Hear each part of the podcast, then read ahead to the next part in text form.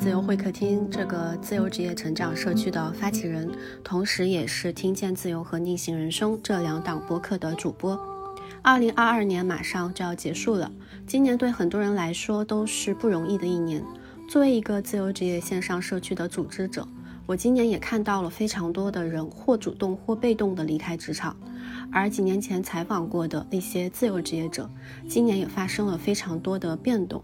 有的人在不确定性中重返了职场，有的人迎来了创业以来最大的一次打击，有的人的项目陷入了停滞期，也有人转行去做了别的事情。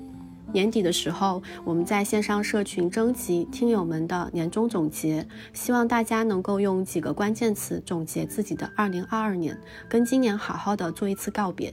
原本我以为搜集上来的信息消极的居多，没想到的是，即使是在如此动荡的一年里，大家的关键词也大多是积极向上、充满能量的。有的人离开了熟悉的职场，正式开启了自由旅居生活；有的人在这一年找到了自己真正喜欢的工作，在失序的世界里重构了自己内心的秩序感；还有的人今年失业了，但是呢，他们。反而利用这一次机会，重新梳理了自己的人生目标，在不断探索和试错的过程当中，反而找到了一条属于自己的路。在翻看大家的投稿时，我感受到了人这种生物的强大和坚韧，也看见了平静水面之下的波涛暗涌，就像是夜晚的湖面上折射出的一点点微光。我想，无论这一年发生了什么，正是这一点点的微光照亮了我们，让我们在寒冷的夜晚依然可以选择抬头仰望星空。二零二二年就要结束了，我的年度关键词是重建。这一年，我重建了自己的底层价值观，在一次次崩塌中自我重构。这一年，我离开了生活五年的城市，搬到了另一座城市，重新开始。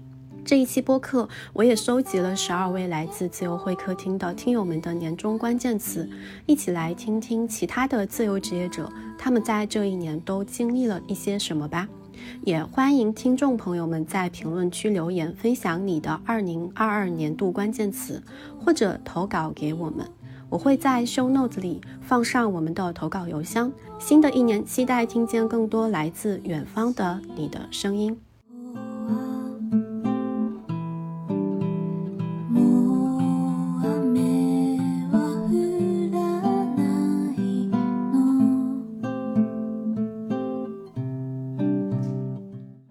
听见自由的朋友们，大家好，我是佳敏，是自由会客厅的小伙伴。二一年呢，我经历了裸辞 gap。二二年是我决定开始自由职业的第一年。我想了很久，到底哪一个寓意饱满的词汇才能概括我的二零二二？最后我选择了和解。之前我一直都觉得自己心里挺拧巴的，我不明白人为什么一定要被困在格子间里工作。为什么一定要努力奋斗，留在大城市才算成功？为什么要用同一个框架来定义优秀和幸福？我知道有些东西好像不对，但是我解不出自己的答案，就只能随着大流漂浮。去年裸辞离开职场，我迈出了解答这道题的第一步。今年开始自由职业，我发现解题的思路逐渐清晰了，好像可以算出这个答案了。虽然目前也还在解题的过程中，但我发现自己心里不那么拧巴了。不管最后这个答案是什么，或者他根本就解不出一个答案，我好像都可以很坦然的去接受。因为这一年，我不仅开始了一种新的生活方式，也完成了一场和解之旅。今年因为做自由会客厅的线上项目，接触了非常多的自由职业者，也看到了更多职业和生活的可能性。裸辞之后，我曾经一度怀疑自己放弃主流定义的成功是逃避现实，不愿意承认自己的普通。但在这个人群里，我找到了一个叫热爱的抓手。我突然间发现，原来自己不是在逃避，而是在用热爱走出躺和卷之外的第三条路。于是，我就原谅了自己曾经的脆弱。今年正式实现了工作时间、地点自由，实现了同事情绪自由。我突然发现自己好像打破了 work-life balance 的魔咒，可以和喜欢的女孩按照自己的节奏工作，就很少有因为工作内耗的时刻，生活和工作的界限自然就不再刻意去划分。而两年前，我还在公司内刊里坚决地写道：“我是个必须划清工作生活界限的人。”于是呢，我终于和工作握手言和。今年我彻底搬离了大城市，决定暂时停下来，重新认识一下自己的家乡。因为曾经太想用逃离来证明自己的优秀，我反而时常有一种失去根系的漂泊感。当我直面内心的恐惧、欲望，承认自己的平凡普通，和家乡好像也和解了。这一切的和解都源于我的内心力量。二零二二年，勇敢地走上一条完全脱离主流的人生轨道后。我内心的力量反而生长出来了。虽然自由职业第一年没赚多少钱，也时常会被焦虑拖着走，但翻阅了一下情绪日记，这是我内心最平和、快乐日子最多的一段时光。我找到了喜欢的事情，并且可以靠它养活自己。我进入了一种比较舒服的生活状态，不再需要接受外界目光的审视。这股力量让我看到了生命的多元，也逃出了比较的围城。终于，终于让我放弃了向任何人证明自己，就只是专注的走好脚下的路。所以，自由路上有点波折，有点情绪，也变得不那么重要了。因为我拥有了对自己人生的掌控感，我知道我自己认真做好的每件事情都是有意义的，它会让我的人生变得更好。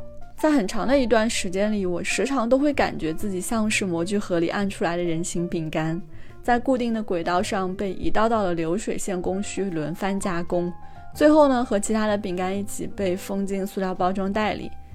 到十八岁，主动掉下这条生产线的我，终于不再害怕终点等着我的那个塑料包装袋了。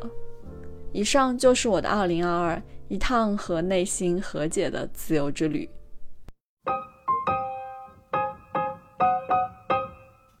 Hello，大家好，我是法拉学姐。我原以为2022会是平平无奇的一年，毕竟我们已经困顿了太久，时间早已没有了刻度感。这可能也是很多人不想再回忆的一年，尤其是这个冬天。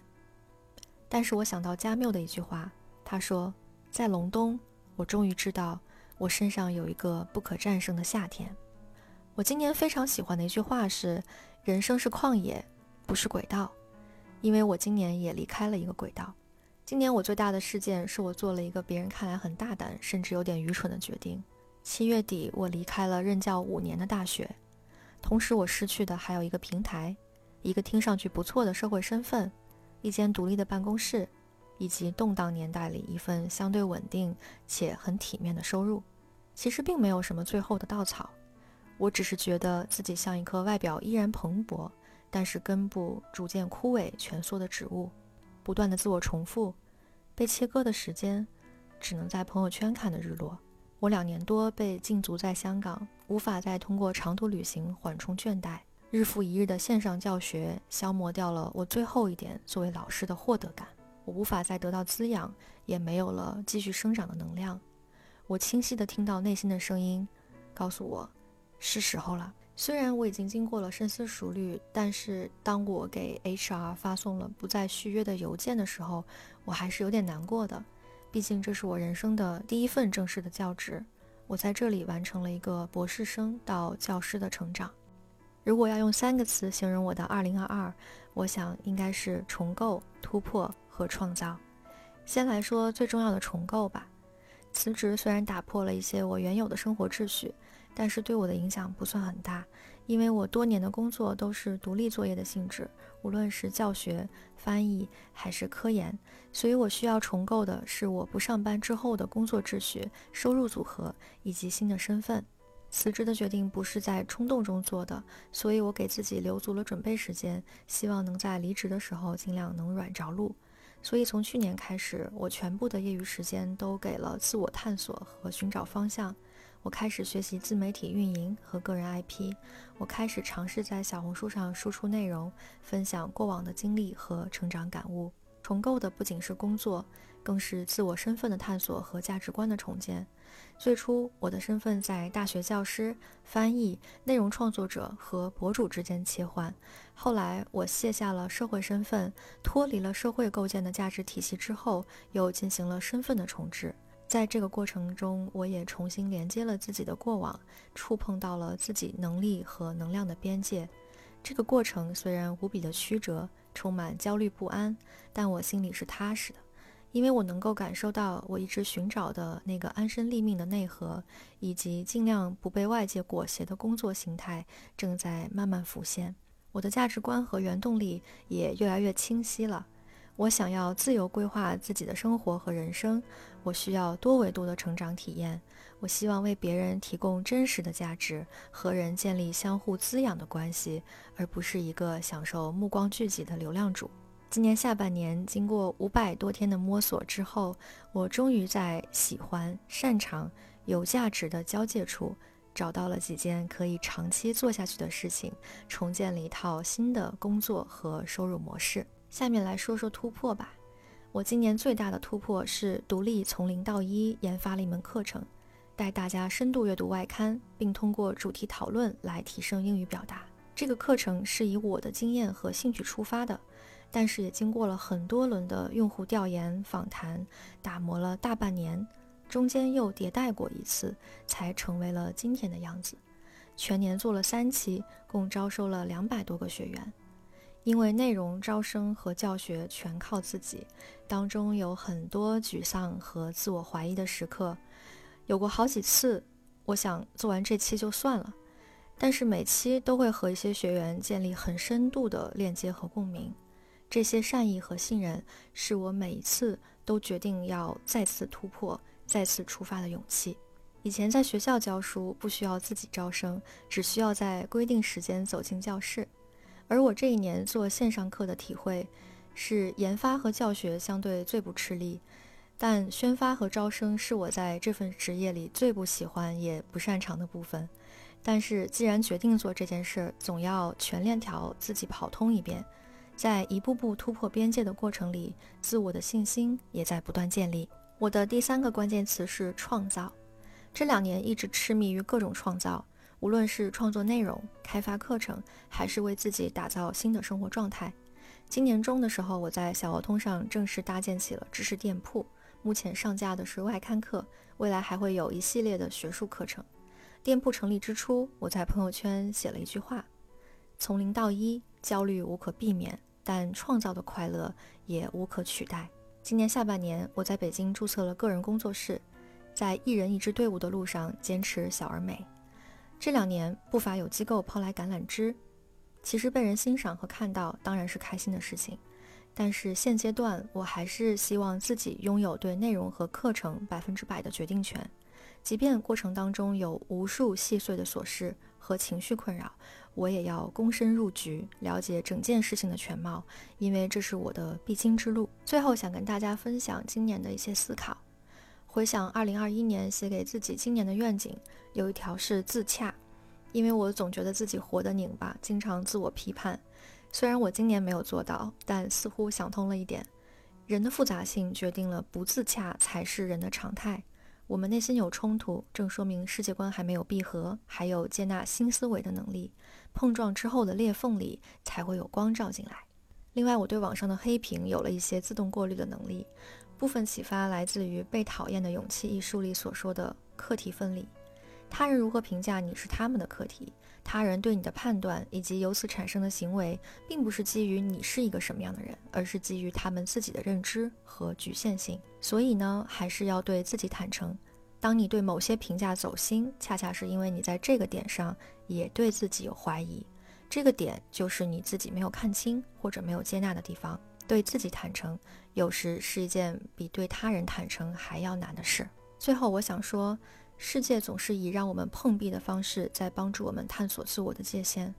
生活送给我们的成长礼物，不一定以非常精美的包裹出现。要做一个有心人，去察觉，去主动转念，去抓住机会。如果生活抛来了泥，那就用这泥种出花；时间变得模糊，那就自己制造刻度感。无论二零二二有多么的荒诞，也终将成为过去。希望我们都记得这个冬天，我们曾努力的在自己身体深处寻找夏日留下的光芒。祝各位新年快乐！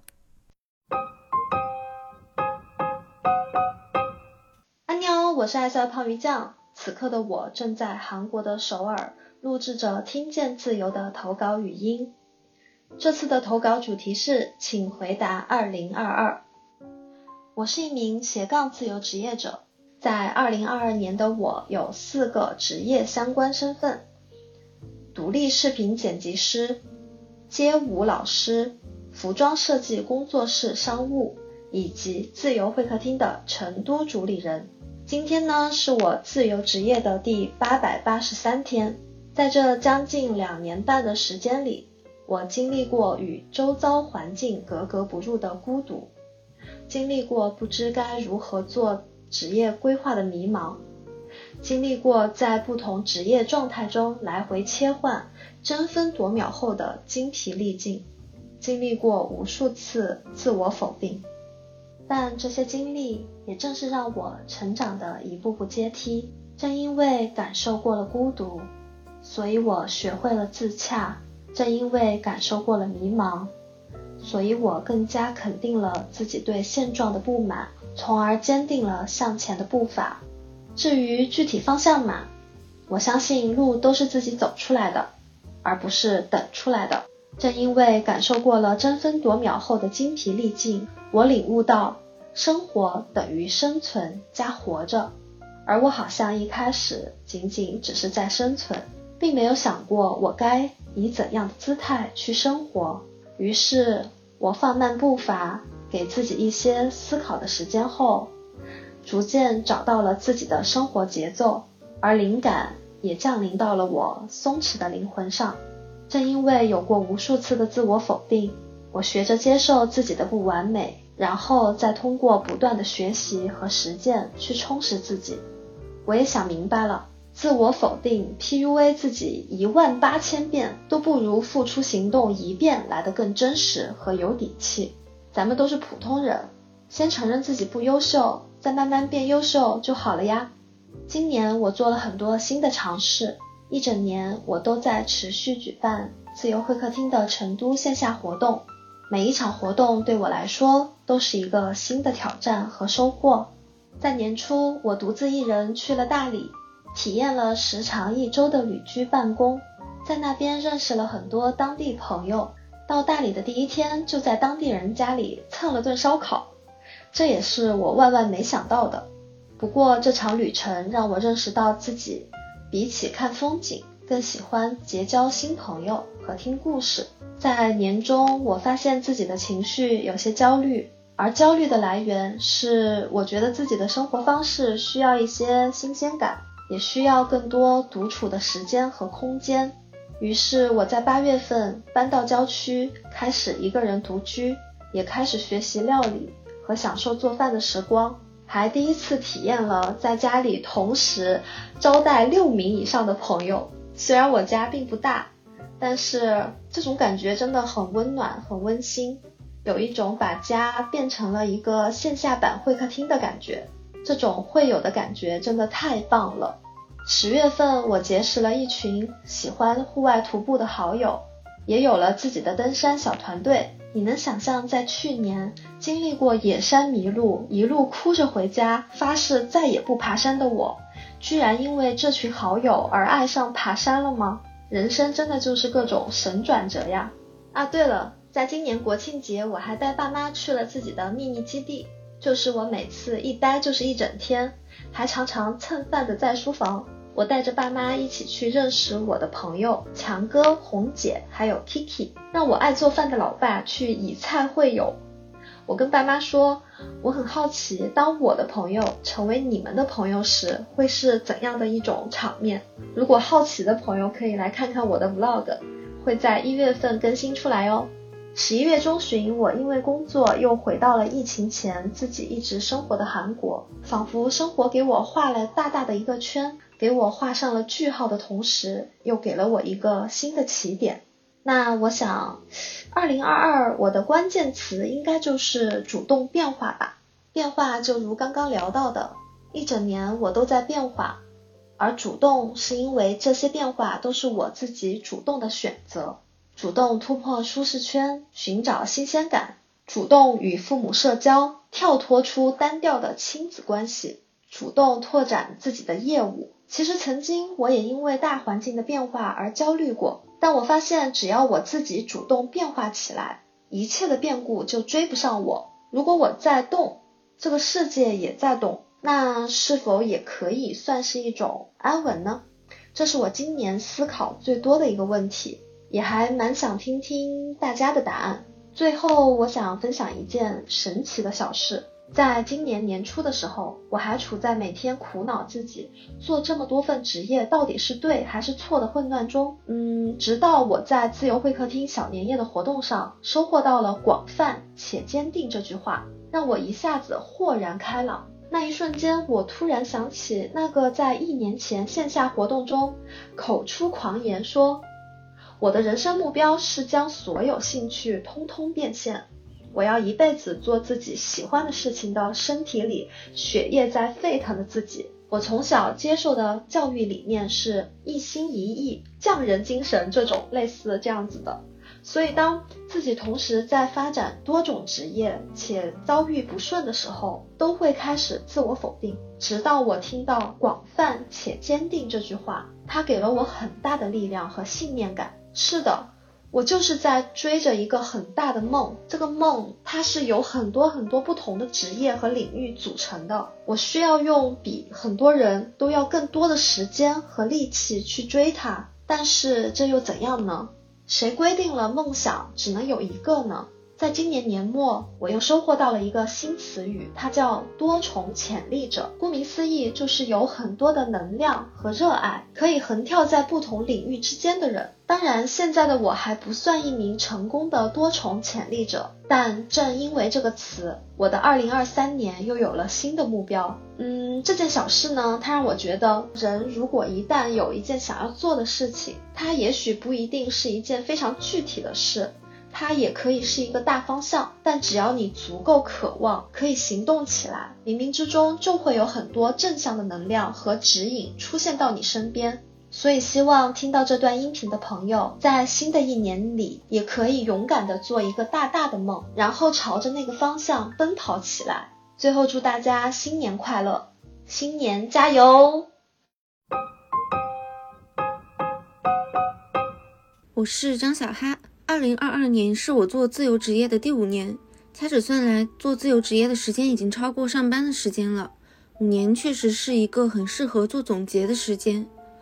在大学期间，我就读的是建筑专业，梦想也一直是成为一名建筑设计师。但是在毕业半年后，我就离开了建筑设计行业。现在的我是一名独立设计师、插画师。从二零一八年年初开始做自由职业，到现在我已经合作过了很多客户。我很喜欢画漫画，出版过一本个人漫画绘本《创造力的形状》，同时还开设了插画三维 IP 设计的培训课程。回顾一下毕业后经历的几个阶段：第一个阶段，在上海的一个国企建筑设计院做建筑设计师；第二个阶段，在互联网公司做 UI 设计师。业余时间创作过漫画，也做过几个民宿的设计。第三个阶段，我离开了公司，成为了一名自由职业，作为独立设计师接设计和插画类的项目，并创作个人的漫画绘本。第四个阶段，继续接设计插画类的项目，同时做插画三维 IP 的设计培训。回想过来，五年间我学习掌握了很多技能，出版过一本绘本。开设了一个录播课程，两个直播课程，设计项目也步入正轨，合作过很多客户，经历过许多挑战，获得了很多成就感，在工作中找到了明确的方向感，十分充实。二零二二年，我的关键词是寻找平衡。作为一名自由职业者及创作者，能保持平衡更是不易，一不留神就会陷入到创作的世界。被高压的工作裹挟向前，从而忘记了生活的本貌。回顾二零二二年的前半年，专注的学习、备课、输出作品、完成项目，大部分的时间都用来学习和工作，完成了各种挑战，很有成就感。但这样的状态延续到九月之后，我的心情却逐渐因为高压和外界的一些信息陷入低谷。我曾在书中读到过这样一段话。如果要选择一个词来界定自然法则的特性，这个词就是平衡。想一想，在无穷无尽的空间中运行着的亿万颗天体，其中每一颗都在精细的控制之下，如同瑞士的钟表一般完美。想一想，在植物界和动物界之间的完美平衡，每一种充当着另一种的补充，这样它们才能够存活下去。自然法则是完美且平衡的。作为大自然中的一份子的人，如果让生活失去平衡，会怎么样呢？方向感和信念可以让我们制定计划、实现目标、大步向前，而找到平衡的状态，才能够让我们获得更多的幸福感。十月，我来到杭州，开始调整自己的状态。除了工作之外，接触自然、布置新家、和朋友聊天、散步，适当的放松，生活也逐步变得鲜活起来，感觉美好围绕在身旁。我相信，在当下这个不断变化的世界里。在疫情年代，失去平衡是每个人都不得不面临的一种状态。对于作为自由职业者的我而言，寻找平衡更是显得稀缺和珍贵。但平衡没有完美的标准答案，感受到的不是欲望和情绪，没有要达到什么的动机，只是诚实和持续不断的对事物平静的观察。二零二二年也是我做自由职业的第五年。二零二二年已经快要结束。关于寻找平衡这个关键词，我期望自己能做到的是直面自我，能够和自己对话，接纳自我，也接纳失衡。第二，同时我能够把握当下，心无旁骛，找到多个让自己幸福的源头。第三，实现动态平衡的状态，珍惜美好，让生活均衡有序。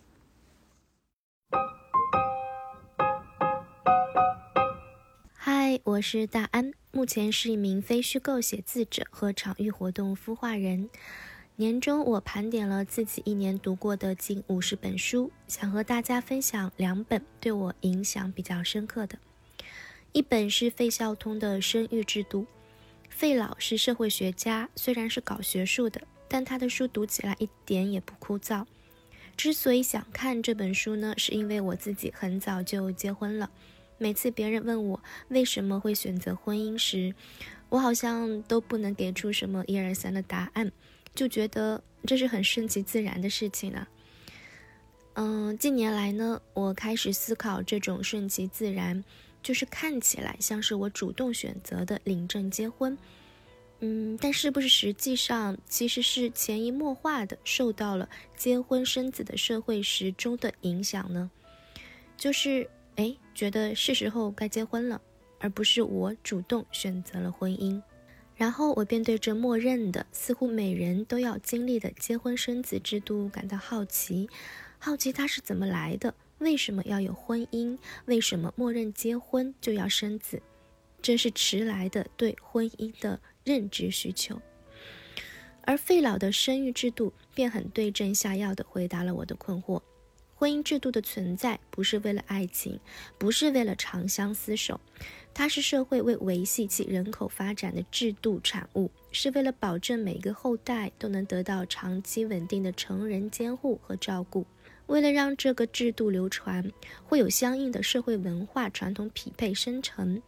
长期在传统之内成长的我们，自然会受到这潜移默化的影响，乃至觉得自己当时的选择是顺其自然的，因为它是符合社会节奏的。甚至啊，这种社会节奏会被内化到让人遗忘了自己内心的个体节奏。我觉得这就是社会时钟可怕的部分，让你的个体意识在不知不觉中自我湮灭。这应该是我读这本书的最大收获了，就是会去看到自己周遭的那一个大背景，不再希望自己是融于其中而不自知。那另外一个呢，是美国非虚构作者何伟写的关于中国纪实的，呃书，有读了两本，一本叫《江城》，一本叫《寻路中国》。这些书里写到了他初到四川涪陵任英语老师的经历。还有开着租来的汽车沿长城行驶的路上旅程，以及在当年温州经济开发区和老板工人相处的经历等。他对我的影响啊，最直接的是让我一个中国人觉得自己根本不了解中国。或者是这么说，我是举右在我的世界里去看中国，而他是真正走到了社会现实中。我真的很佩服他的行动力，而他的笔头功夫也让我大开眼界。他能以一种让人欲罢不能的写法去写真实见闻，细节具体，内容也很饱满。有时候甚至觉得像在读小说，让人很沉浸。这对于走在非虚构写作之路上的我是个很大的启发。如果说《生育制度》这本书是让我看到了周围背景世界，让我去辨识、去思考，那么何伟的非虚构作品是让我去关注到我的当下现实，让我拿起笔去实践、去记录。那么以上便是我的年终读书分享了，一个是关于视野。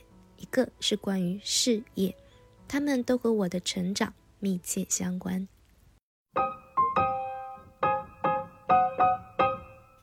Hello，各位小耳朵们，大家好，我是相信光的 Siki，现在居住在日本，在日本留学毕业后留在日本工作至今。业余时间，我和线上的朋友们一起在做在线日语教育、日本留学咨询以及播客节目等等。二零二二年对我来说是一个越来越对社会学感兴趣的一年。这一年我看了很多书，收获到了很多书友。这一年我也加入了会客厅会员，链接到了更多的人，看到了更多不同人的不同生活方式。二零二二年我参加了会客厅的人物采访课，重启了我搁置了将近五年的访谈节目，再次开始对每一个人充满好奇。也开始尝试视频直播采访。二零二二年，我开始不再那么焦虑，不再担心变化，不再害怕失控。这一年，我读过最多的书就是社会类的，包括女性主义等等。这一年给我最大的感受就是，如果我们为了未来的事情迷茫或者不安的时候，那就是我们要开始去寻找解决方法的时候了。与其自己坐在那里思考怎么办才好。不如从书中去寻找解决的办法。有时候，我们所担心的事情，往往是早就已经有人开始探索过的。他们将经验写成了书，来启示后来的人。我看到今年豆瓣二零二二年度读书排行榜里，日本社会学家上野千鹤子老师的《始于极限》排名第一。上野老师的个人推特上还转发了这篇推文。说收到了很多中国读者的提问，有的比在日本接受到的采访的问题还要尖锐。我想这也说明，在看书的我们也是有在认真思考书中所说的那些社会问题的吧。这一年里，我和我的伴侣领了证，但我们的关系比较特殊，和很多情侣的模式非常不同。我们几乎是在各自保留着独立空间的基础上结婚的。在真的决定去领证之前，我还是很纠结。刚好那段时间看了李一诺的《力量从哪里来》，让我一下子看到了，就算是未来可能会面临做母亲的手忙脚乱，但也依旧会有相应对的解决办法，在很大程度上缓解了我的焦虑。刚好那段时间，我所在的公司有一个部门内部会谈，在我和上司，也就是我的科长单独沟通的时候。我也提到了自己正要准备领证的事儿。我的科长是一个有两个孩子的妈妈，他也是这两年刚刚升为的科长。有时候为了能够准时下班，不影响回家照顾马上就要小升初的老大，他中午午休的时间也基本都在处理工作的事儿。当他听到我的一些不安的心声时，他这样说：“现在这个时代呀，不用想那么多，大不了过不下去了再离嘛。”以后有了孩子也不用担心什么，该休产假呀、育儿假呀，那都是应该的。但是一定要记得回来呀。听到他这样说，我安心了很多。后来我跟很多人说过这样的一些话，在这之前，我从来没有想过在职场上升职之类的事情。毕竟我一个外国人，在一个中小日企里面升职的空间不大，而且我也不想做管理。但在经历了这件事情之后，我开始有了想努力升职的想法，因为我也想成为像我科长这样的管理者，去给我后面那些年轻的女孩子更多的支持。二零二二年，我开始更深入的了解自己。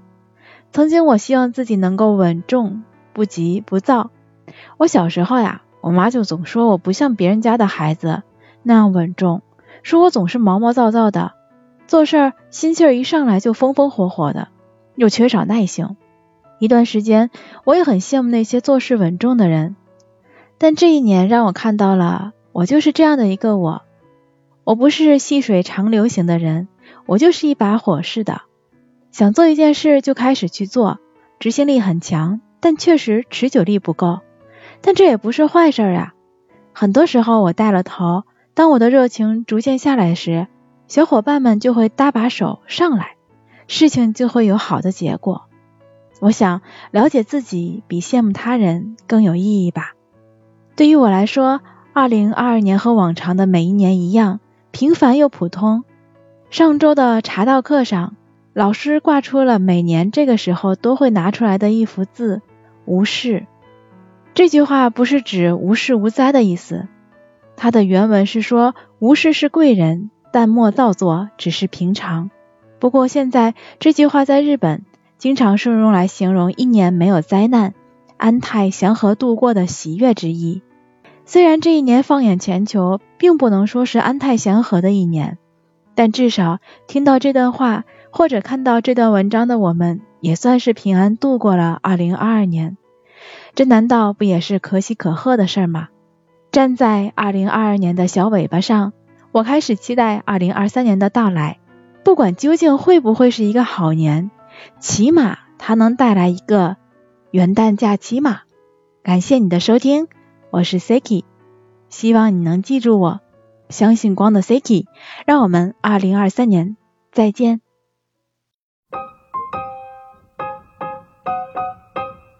嗨，大家好，我是暖暖，我是一个学术圈在逃青年，我的关注领域呢是职场和成长。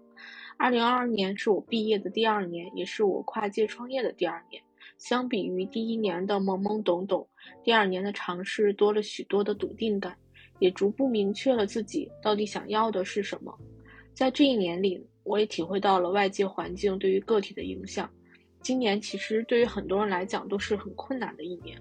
作为一个新的沪漂，我跟上海这座城市在这一年里有了许多难得的交互体验。毫不意外地说，也是因为这样子很难得的体验，我跟这个城市之间有了一些不同寻常的羁绊。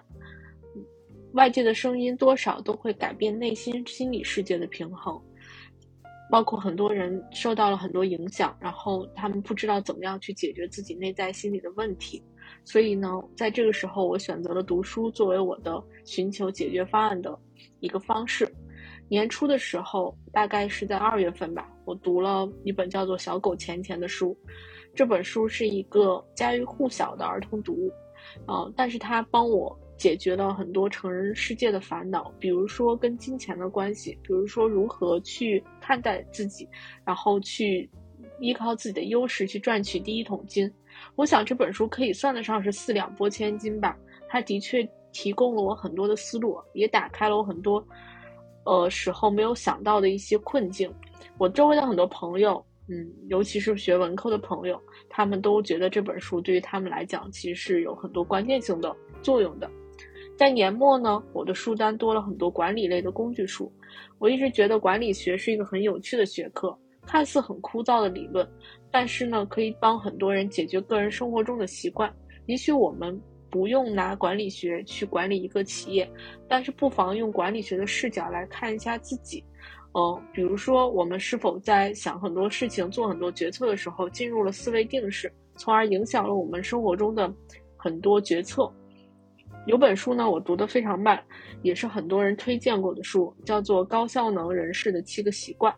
在读这本书的过程之中，我之所以会这么慢，是因为我经常会停下来反思自己。书里提供了很多认识自己过去行为习惯的方法，嗯，包括 将自己的舒适圈扩大，然后发挥自己的一些主观上的一些作用去做事，包括。呃，一些习惯来讲，提倡做正确、重要而不紧急的事情，就是把自己的生活重心要明确好，要明白什么是自己最重要的东西。在这这样这样子的一个思想的嗯建议之下呢，他给出了一些优化的效率，也包括找到一些生活重心的建议。在读完这本书之后，我尝试用梳理的方法去进行每周的工作计划复盘，直到现在，这个方法帮助了我很多。到年末，大家都会去想今年度过的时光里有哪些可以纪念的时刻，开心、成就、遗憾、低谷与突破。对于我来讲，今年的大部分精力仍旧放在创业尝试上。我做过两个正式的项目，也有过呃比较正式的合伙人。嗯，修过几门不同领域的知识付费课程，从头到尾跟下去，然后也都认真做完作业，并且拿到了一些认知。参与了几个社群的共创，包括我们的这个自由会客厅，也认识了很多各行各业的朋友。也尝试做过学术之外的非虚构写作和内容分享，还死磕过自己的 IP 定位与产品。在这样一个没有怎么出门的一年，我成为了一个极度依赖网络的游民从业者，而我这一年所有的铭记的时刻，都发生在这些无尽的尝试之中，有赚到收入、得到认可的开心，也有带领团队拿到论文奖励的成就，还有我的圆梦时刻。这就是我年底的时候参加的一个商业报道的训练营。让我回到当初想要做记者的那个年轻的自己，呃，在缅怀青春的同时呢，也体会到了媒体人独特的价值观和发现事物、观察事物的视角。之所以有这样不同丰富的体验，我想总结一个词，可能作为我的年度关键词，应该是“打开”。在我读书的时候。呃，看到过一篇芝加哥大学教授对于学术之路的描述，他把看作做学术当做是一个隧道中摸黑探险的过程，在这样摸黑探险的过程之中，我们所能依靠的最大的、最强有力的武器，只是我们手中的那个手电筒，相当于是在黑暗的过过程之中找到那一束光。创业者和自由职业其实也一样，都是很孤单，都有不被人理解的时刻，这也是我的。反复低谷的来源，在没有成功之前，其实这样所有的尝试和努力都像是盲人摸象，都是在一个小的环节里面打转，似乎怎么都找不到出路。我有朋友来形容这样一个时刻叫做卡点时刻。我觉得很有道理，在我的毕业这两年，或者是创业这两年，我经历了无数次的卡点时刻。有段时间呢，我琢磨方向啊，就是想自己的出路，都到了一个极度焦虑的程度。可以说，我二十四小时时间，我只要醒来，我都会去想，就是包括吃饭，哦，包括做一些闲暇的事情，我都在想，哦，我应该找一个什么样的方向，我大概有什么样的可能。所以说，这种。感觉形容起来就像是在壳蛋壳里的小鸡，用力怎么用力啄啊，都找不到出口。但是呢，虽然有这样子非常烦闷的一个时光，但是突破的快乐也是建立在这样子一个基础之上的。其实，在这一年当中，很多人就问过我为什么会坚持下来。我认为坚持的最好来源就是一个想法和另一个想法连接不断的突破。有的时候，这些想法真的只是一个想法。但他们可能是星星之火，也许也能有燎原之势，就是这么一点点希望，嗯，足以可以让人再往前多走一步。有的时候我跟我朋友讲说，我之所以还在坚持，是因为我有一直不断的想法出来。当你走到一个看似有死胡同的地方，但是接下来好像又有一个契机可以让你走下去，但这个时候就会选择走下去。回到我的年度关键词就是打开。在这一年里面，我除了尽可能尝试各种方向之外，也努力去打开自己，呃，通过各种平台和机会的输出，去建立自己的影响圈。这也是我之前非常回避的一个举动。嗯，我不是一个特别习惯在人前去表达自己的人，或者是在网络上表达自己的人。然后，这也是我一个非常大的性格突破。相比于我之前一马平川的读书经历呢，我终于有了在专业知识之外可以带给大家。价值与帮助的地方，相比较我那些，嗯，不实用的屠龙之计一样的知识储备，我感受到了和大众连接更为紧密的公共价值。在这个过程之中，我也意识到了自我的力量，就是。不需要任何的加成，你都可以作为一个个人，然后去产生价值。这也是我的一个转变，因为我现在很少去强调我自己以往的一些经历，更多的是表达出我现在所想、所做、所经历和所学，希望呈现给大家的也是一个很真实，然后又很即刻的是暖暖。然后这就是我的二零二二二零二一年的我做了一个很艰难的决定，从零开始塑造自己的生活。二零二二年的我依然在坚持这个艰难的决定，也许还是零，但这个零多了许多厚重斑斓的色彩。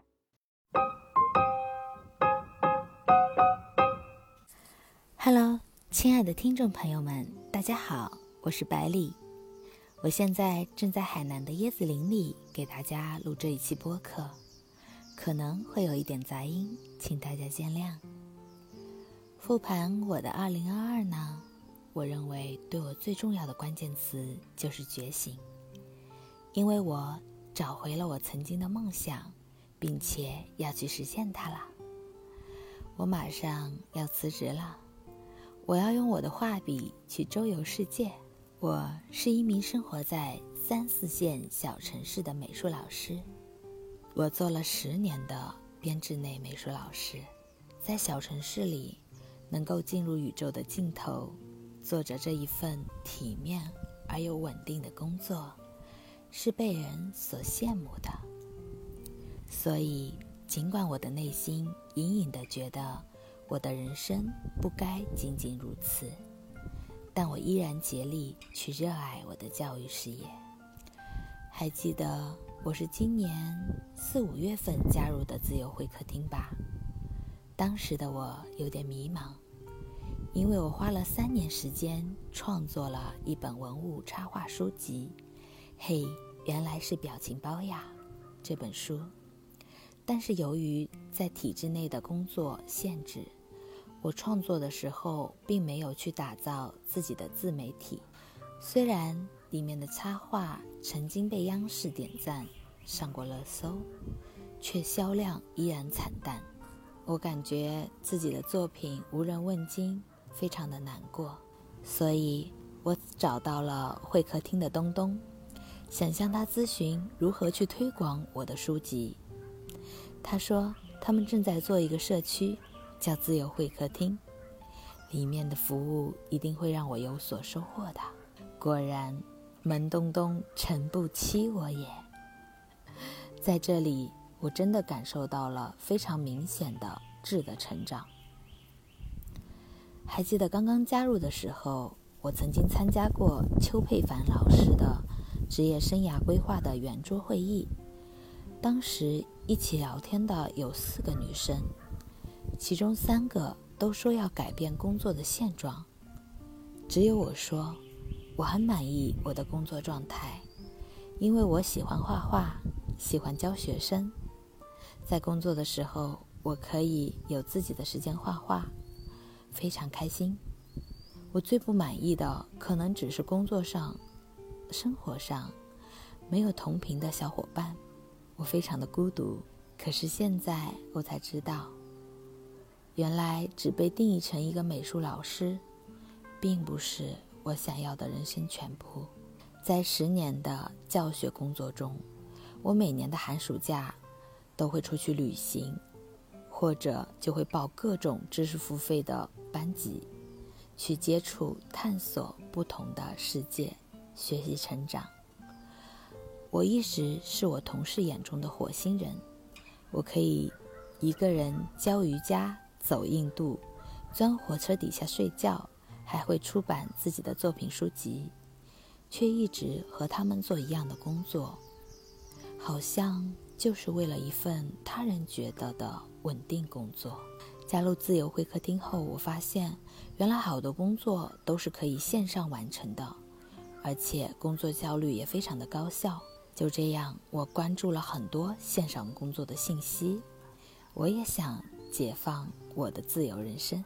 我了解到听友叶叶的播客《数字游民指北》，里面介绍了在湖州的安吉。有一个数字游民公社，嗯，抱着好奇的心态，我报名了内测体验。天呀，到了这个公社里，我感觉我如鱼得水，因为我是一个社交达人，我好像一下子找到了组织。那里聚集了全国各地来的自由民，他们只要有 WiFi 就可以工作地点自由。我们大家可以一起早起跑步。一起打飞盘、吃早餐、去林间漫步，还可以一起工作、交流、碰撞、成长。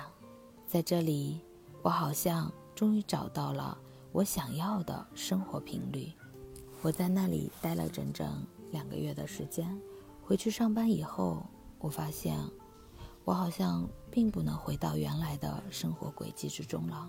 上班变得不那么香了，我开始感受到非常强烈的撕扯感。我变得痛苦，我开始思考，我上班到底是为了什么？而我真正想要的，到底又是什么？我回想起在二零一六年的时候，我自己一个人去了印度。当时因为我有一份兼职是瑜伽教练，我想要去探索瑜伽的源头。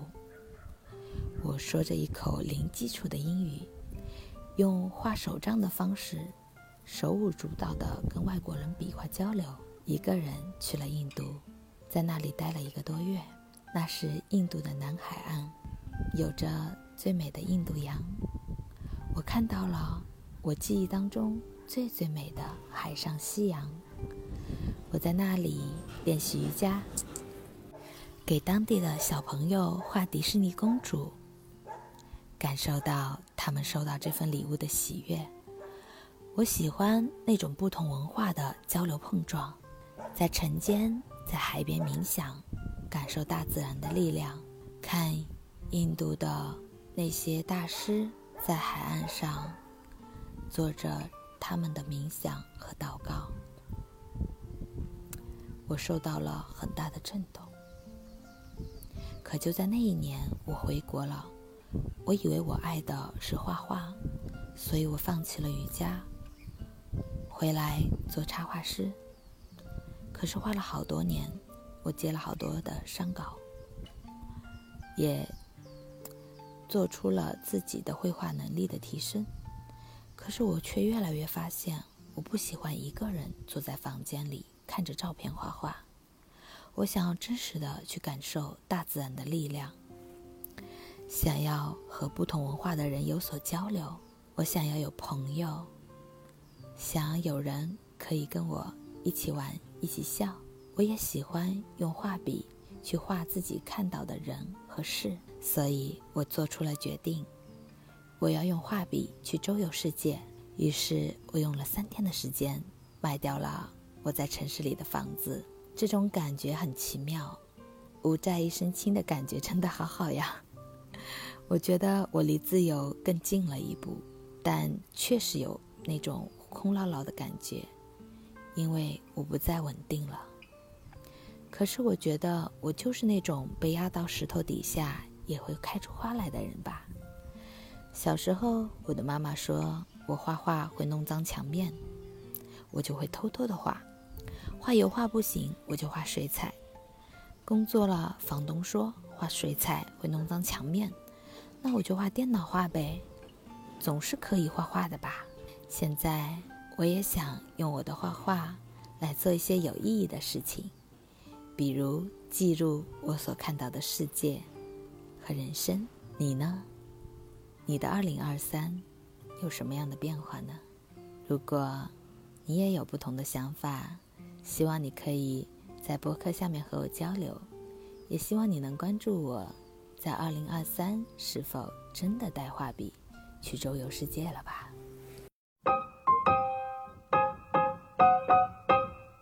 我是 C C，三十三岁，之前在建筑行业，目前失业状态。如果用一个词语形容自己的二零二二年，那么应该是魔幻。二零二二年失业了两次，失恋了两次，给我的感觉是。人不能没有工作，也不能只有工作；人不能没有感情，但是不能只有感情。年初失业后谈了一段恋爱，两个月后失恋了，第一次体会到什么是失恋。失业对于自己是一个内心想要的东西，长期的加班熬夜以及不成正比的收入，早已让我不知道这份工作的意义。而失恋让我有点惊慌失措。最后分手后特别的难过，用了两个月去看各种感情类的书籍和视频，去寻找答案和所谓的提升自己。失恋后去身边好些朋友那里求助，最后朋友也被我弄烦了。然后又遇到一个很喜欢自己的男生，但是自己的状态还是一个包谷的状态，未能很好的从前一段感情中走出来，没有安全感，经常性的试探对方，也没有。给到对方正面的反馈，最后也让男生从很喜欢的状态到疏远到结束。虽然这段感情没有真正意义上的开始，但是结束了也是有一种失恋的感觉，特别的痛苦。我会觉得自己没有工作这件事会给这段关系减分很多，于是开始努力的找工作。因为行业的不景气和自己也想转行，所以。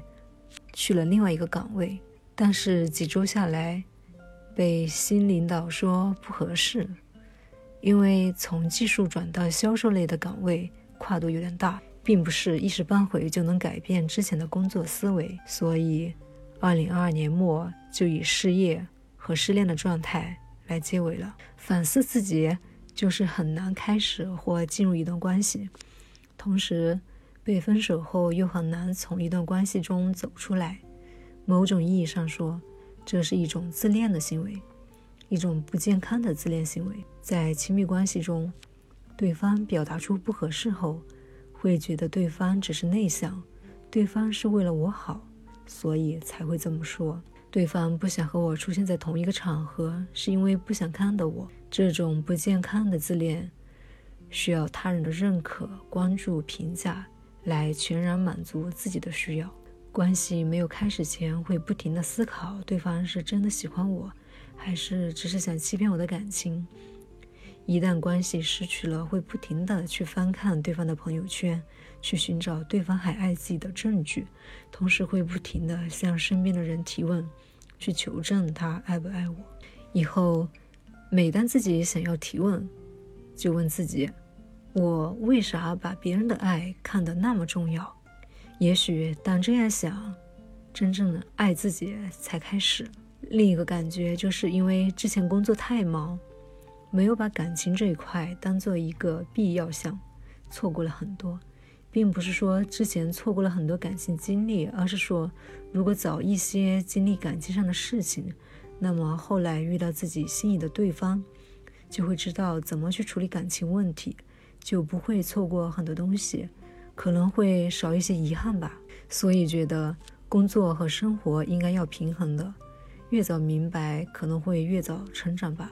最后祝自己也祝大家，二零二三年有工作、有爱情、有钱、有时间，家人身体健康。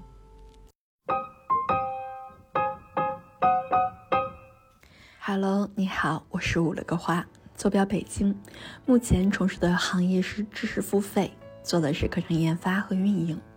二零二二年是我北漂的第十一年了。回顾我的二零二二，我给自己的关键词是探索。我不断在开拓自己的认知，给我自己找更多的可能性。我呢将会从以下我认为比较重要的维度来做复盘，分别是健康生活、理财消费和自我提升。下面呢，我就来展开来说一下。第一个维度呢，是在健康生活上。由于工作关系，我接触了大量的养生和营养学的相关知识，在其中非常的受益。当在某个领域里长期浸泡之后，你的行动自然会慢慢的跟上认知的脚步的。我开始关注自己的饮食，关注身体情况。我意识到自己是自己的第一个责任人。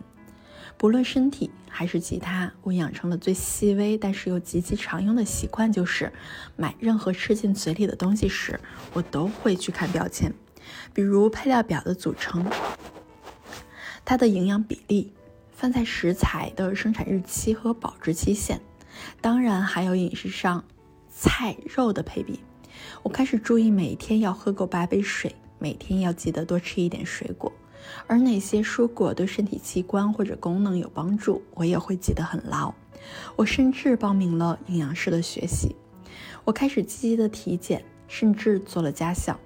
这里重点提一下，因为呃，公司福利是有一项，呃，员工的免费的体检。而在二零二一年，去年的这个福利，我甚至都没有去体检，就是源于我觉得体检没有必要。而今年呢，福利刚刚发放后，我当天就立即预约了体检的时间，并提前去看了套餐的项目，根据自身的身体情况做了加项的相关功课，看呢认知所带来的行动变化有多大的差异。第二个维度呢，就是理财消费上。二零二二年并不是我消费认知改变的元年，二零二一年才是。我从二零一二一年才开始意识到理财存款，而二零二二年是我这方面的行动元年。先说理财。我看了十几本关于理财认知和合理配置财产的书籍，看过很多理财博主的视频。我知道很多人股票基金失败，除了大环境的影响，还有一个重中之重，就是认知和行动的不统一，心态经常因为下滑和绿色就崩溃了，频繁的买卖，人是赚不到认知以外的钱的。所以，我目前只买我比较了解的理财和基金，还没有碰股票和其他产品。而我的基金就是坚坚持定投，啊，理财就是攒够一定数额就买一到六个月的理财产品，在能力范围内坚持定投。基金看的是长期收益，不要只盯着几天或几个月就下判断。就跟人生一样，目光要放远，才能成事儿。一遇到沟沟坎坎就停下来自怨自艾，只是单纯的自耗，没有任何意义。学习理财真的也教会了我很多做事情的道理和看事情的心态。再说消费，我是从二零二一年开始记账的，但是做预算和财务分析是我二二二零二二年才开始的，就像一点零。版本升级到二点零版本一样，这两件事对我的消费控制起到了太关键的作用了。因为年前及时根据自己的收入和生活质量要求做了匹配，对自己的每一项支出都做个做了严格的把控，所以在消费上节制了很多。而过程中当然也会有一些超预算啊，以及有一些预算设定的过高了。运营自己其实就像运营一家公司一样，设想和实际存在，哦，确实存在着一些哦差偏差，及时的复盘调整方案就不会跑得太偏了。第三个维度呢是自我提升方面，近几年呢我总是不断的充实自己。我归结为环境带给我的焦虑，以及我对现状的不满意，所以我不断的看书扩拓宽我自己的认知。前两年呢，我有一年看了呃五十多本书，有一年看了七十多本书之后，我觉得我的生活并没有发生改变。我觉得我要改变，换一种嗯。方式才可以。我开始接触不同的领域，认识不同的人，了解不同的人生样本，换不同的方式来扩大自己的认知圈。我加入了不同的社群，那自由会客厅就是我的第一个社群，也是最重要的一个。学习了不同的课程，比如说认知课、优势定位课、营养学课、小红书的私教课程等等，并在。十一月份初也开始了自己的小红书博主之路，用输入输出倒逼输入，真的是一个不一样的人生体验呢。每发出一篇笔记，都在等着用户的验证，偶尔会有几个小爆款，很及时的给着我或大或小的反馈，让我自得其乐。现在的我，除了工作以外的时间，再也不是陷入于忙碌的看书、看剧等很自嗨却没有任何改变的事情。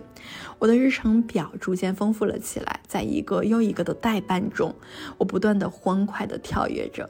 虽然我跟之前一样，偶尔还是会焦虑内耗，但因为有太多新鲜的事情等待我去探探索，我根本就不会在负面的情绪中沉浸的太久。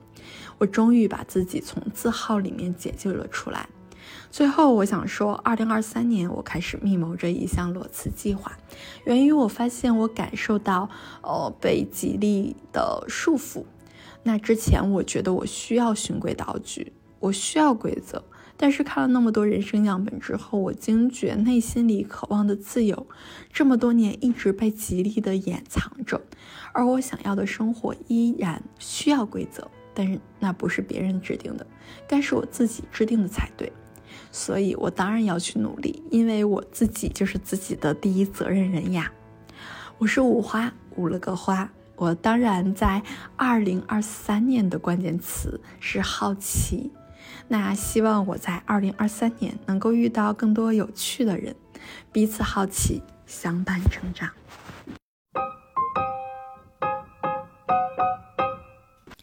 Hello，大家好，我是二娃 Joy，目前是一名自由职业者，主要涉及的业务范围有摄影、平面设计、塔罗，同时也是自媒体博主。这一年我的关键词是破局、重构安全感。那第一个关键词是破局。二零二二年算是比较不顺的一年吧，但也是我个人成长最大的一年。转折点是在年终的时候，我被经历了裁员，一夜之间成为了失业人员。其实早在年初的时候就很想离开职场，成为一名 freelancer。虽然当时工作收入还可以，也算比较稳定。但自己在职场的这几年，并不能获得价值感，也不是很被上级欣赏认可。那自己性格的原因，也不喜欢职场的虚与委蛇。嗯，当时内心特别挣扎，想走又不敢走，处于一种极度内耗的状态。会担心，如果做自由职业养不活自己怎么办？嗯，那还不如苟着算了。但生活总会临门一脚把你给踹出去，让你面对真正该面对的问题。就知道 HR 找我聊天说我被裁的那一刻，其实挺绝望的。嗯，当时沮丧了好几天吧，便给自己的一段休憩的时间去调整，独自一人踏上了西藏。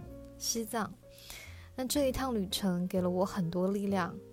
嗯，当时在喜马拉雅山的脚下，看着漫天的银河。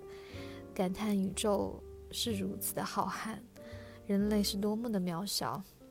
那再想想看，失业这个小小的挫折，在我那漫长的人生里算个屁啊！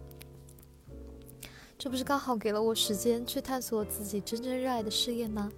如果不是公司被迫帮我做了选择，或许到现在我也没有勇气去尝试自由职业，在所谓的安全地带踌躇不前，不断内耗。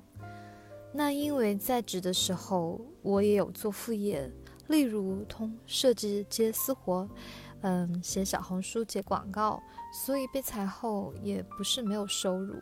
那后期又通过线上的接单平台以及嗯积累的人脉资源，通过自己的摄影、平面设计技能赚钱。那一边在赚钱的同时，也在学习新的技能，那就是塔罗。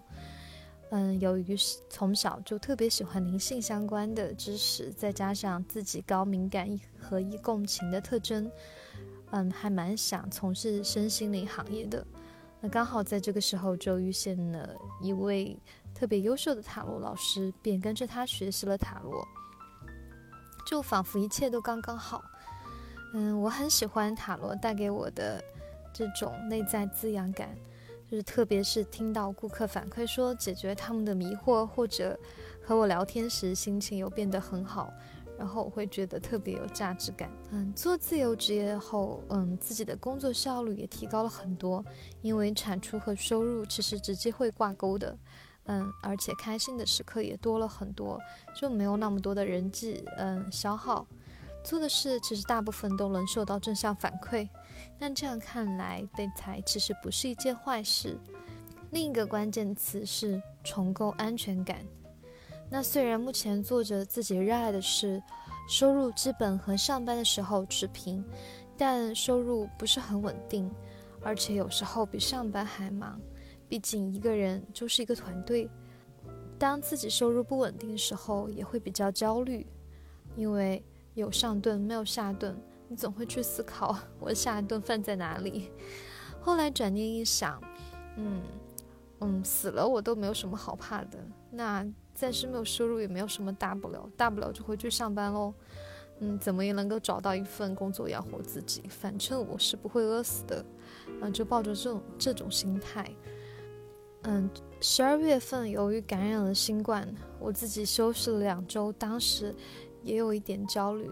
然后我一个前辈告诉我，他说：“你不妨就试试完全躺平的心态，你就好好这段时间休息，你看看，等你把病养好了以后，会不会嗯有人找你？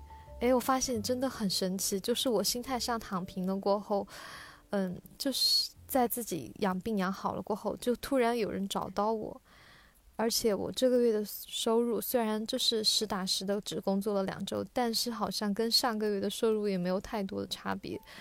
诶，我就觉得好像有点不开可不可思议。就以前我会认为的安全感是有稳定的收入，嗯，周围的一切都是不变的、可靠的、安全的。但自从走上了自由职业这条不归路后，我认为的安全感是。在面对外界的变化时，拥有应对自如的能力，以及心态上的一种稳定。那二零二二年其实也有其他方面的突破，就是在人际方关系上，嗯，也有小突破。因为自己不在职场后，经常是处于独自工作的状态，交际圈最开始变得比较少，那偶尔也会有孤独感。当时就在想，如果有一群人和我一样就好了。通过林安，我就知道了自由会客厅，就加入了自由会客厅。没想到就是有很多，诶很有意思的朋友也参加过会客厅的线下活动。我感觉大家的职业都很新颖，就是一群人在一起的力量总会更强大。就你在群体里面，你也不会觉得自己很孤单。那下半年的时候，我自己也开始参加各种各样的一些线下活动。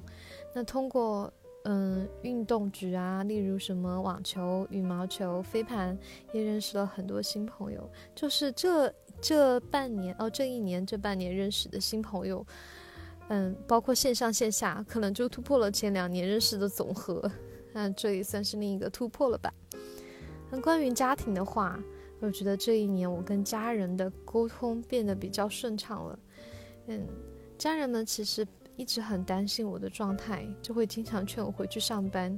就以前我可能跟他们沟通的话，我不会去正面沟通，可能会回避啊，逃避，不想面对。但现在好像人变得比较稍微成熟一点了，就是在听他们的担心的话。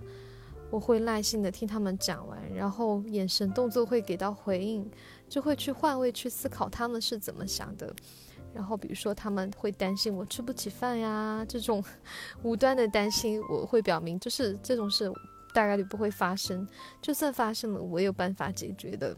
就这一年，虽然看起来好像外界的那些经历都不是很顺呢，嗯。但是我觉得给我的成长确实带来了一种质的突破，所以我很感谢这一段被裁的经历。嗯，这段经历我觉得也很像塔罗里的一个死神牌，就是让你破局、放手、得到新生。大家好，我是孤独，坐标荷兰，现在是一名全职的职业生涯咨询师和成长教练，有一间在云端的生猛小酒馆咨询室，自认老板娘。在这之前呢，我曾在国内外的互联网行业翻滚了十二年，经历了大厂、创业公司、联合创业等三次成功转型，用七个月的间隔长假呢，找到了人生的三个关键词：随心而活、看见他人和探索生活。我当前的个人使命是陪伴他人，创造属于自己的生活方式。二零二二年在孤独看来呢是开启之年，我开始深入践行自己的三个人生关键词，开始创造适合自己的生活方式。现在呢，我把它称作为生猛活模式。那什么是生猛活模式呢？生猛活是一种生活状态，它不是张牙舞爪的亢奋，而是开放、勇敢。坚韧和能量满满的，它是积极投入到具体真实的生活中，盯着自己的目标，不疾不徐的步履不停。孤独希望自己首先能活出这个样子。那么，今二零二二年我的关键词呢，其实就是开启。下面呢，我来分享一下这这一年里三个非常关键的开启时刻。第一个呢，是开启转型，成为一名全职的生涯咨询师。二零二二年三月底，在经过一年半的主副业并行发展之后，孤独面临了一个新的挑选择：要么专注在主业上，要么专注在生涯咨询师的成长上。在相对稳定和自由发展之间，孤独选择了后者。虽然有很多的不确定和未知，但我也知道这是从新的选择。成为一名生涯咨询师的过程，才是真正践行自己想要看见他人以及陪伴他人创造适合自己的生活方式的这个个人使命。这一步迟早都要迈出，因为有了比较清晰的人生发展方向，在想清楚了自己能否接受转型初期的不稳定后，我任性地完成了这次纵身一跃，就这样成为了一名自由职业者。第二呢，就是开启、创造、打磨自己这个终极产品，成为自由职业者或者是自雇者绝非易事。脱离了过去的工作平台，没有了同事伙伴可以沟通商量，他要求一个人能活成一个团队。不管自己提供什么样的服务，其实最终都是在卖自己，自己才是最需要打磨的那个产品。这也是最让孤独感到兴奋的地方，因为我不再为了完成其他人的愿景而努力，而是为了实现自己的个人使命而创造。这个无中生有的过程，也让孤独第一次在工作中感受到了创造的乐趣。比如，孤独创造了线上的生猛故事会这样一个深度链接的活动，从一开始的支持公益和被困在家中缺少与人沟通的伙伴们，到跟几个非常优质的社群合作一同开展，比如我们的自由会客厅、如果青年、诺言社区、数字游民梅峰、唯有和 DMC，每期活动都让孤独认识了很多有趣有料的伙伴们，看到了更多的人生可能性。呃，二零二二年呢，孤独一共组织了十一场生猛故事会、八场生猛私董会以及六场生猛化职场的活动，让云端的这间生猛小酒馆咨询师变成了一个更加立体的个人品牌，从不同维度以不同的形式来支持个体的成长，这是让孤独感到非常自豪的一件事。那第三个开启呢，其实就是开启可持续的成长。成为自由职业者后，孤独发现自己的工作时间已经在往零零七上靠了。生涯咨询师的成长路径在早期还是一个需要付出很多，而各方面回报还比较低的阶段，期间也有能量不足的时候。在认识到这不是一次短跑，而是马拉松时，如何能够真正可持续的成长，也是非常重要的课题。于是我开始关注精力管理，关注注意力状态和能量的变化。开始更有意识的给自己独处放松的时间，好能更好的思考。